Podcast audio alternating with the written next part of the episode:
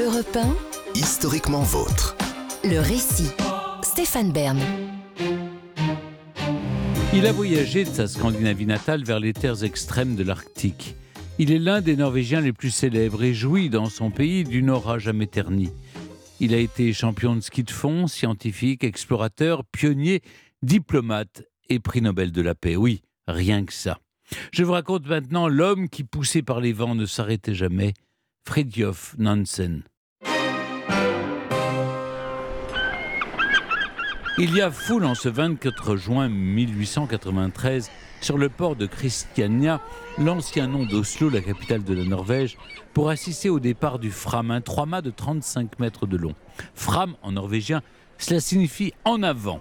Une interjection qui n'est pas de trop pour nourrir la motivation des 13 membres d'équipage, tant il en faut en effet pour se lancer dans le voyage qui débute. Sur le pont du bateau qui part dans le fjord, les yeux bleus de Fridtjof Nansen se perdent sur le rivage quand un rayon de soleil vient se poser sur une maison, sa maison. Devant, son épouse Eva le regarde disparaître derrière les flots. Il songe au bébé qu'elle tient dans ses bras et se demande sûrement à quoi la fillette ressemblera lorsqu'il reviendra. Enfin, s'il revient. Il faut dire que la destination n'est pas des plus aisées. C'est loin le pôle Nord. D'ailleurs, personne n'y est jamais allé. En mer, les voiles du Fram se gonflent pour porter l'équipage vers les eaux de l'Arctique. Le but est d'atteindre les rivages nord de la Sibérie, de se laisser piéger par la banquise et de dériver avec elle jusqu'au pôle. Facile. Otto Sverdrup commande le navire, mais c'est Fridtjof Nansen qui dirige l'expédition. Les deux hommes ont l'habitude des environnements extrêmes, puisqu'il y a cinq ans, ils ont, avec quatre comparses, traversé le territoire glacé du Groenland, ce qu'aucun Européen ne s'était aventuré à faire.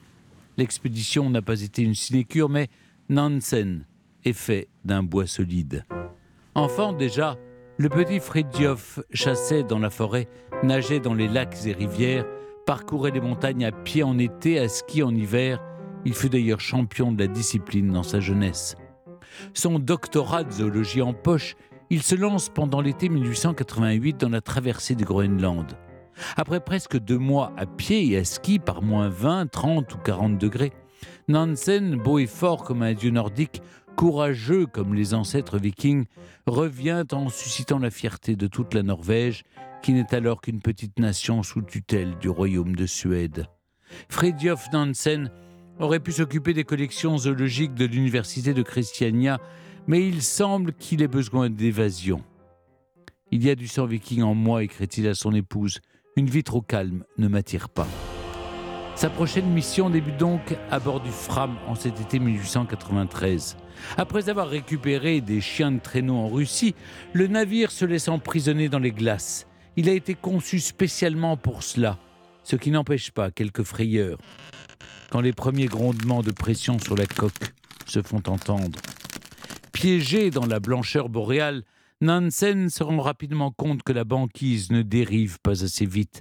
Alors on passe le temps avec des relevés scientifiques tout en tuant quelques ours blancs qui ont la mauvaise idée de rôder d'un peu trop près.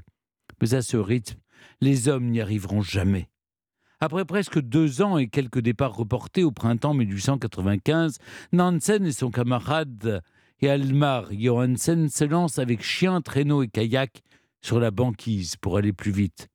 L'idée est louable, mais les conditions sont dantesques. Quelques semaines plus tard, alors qu'ils ont atteint 86 degrés 15 de latitude, Nansen admet qu'il est impossible de poursuivre la route.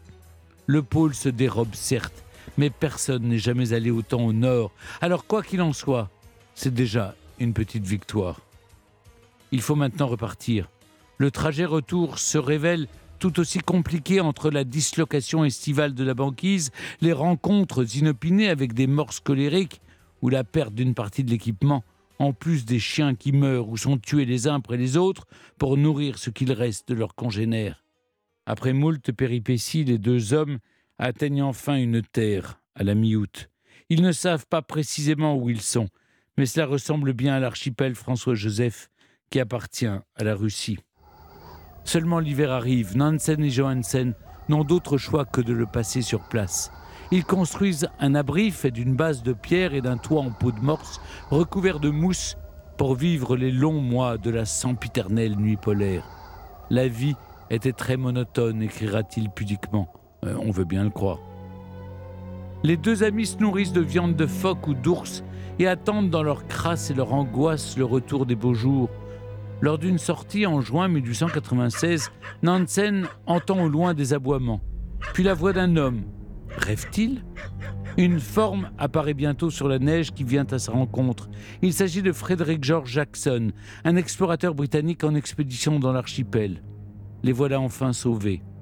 Au mois d'août, Nansen et Johansen sont au nord de la Norvège quand ils apprennent que le Fram a réapparu, libéré des glaces après avoir traversé l'océan Arctique comme prévu en somme, bien qu'il ne soit pas passé par le pôle.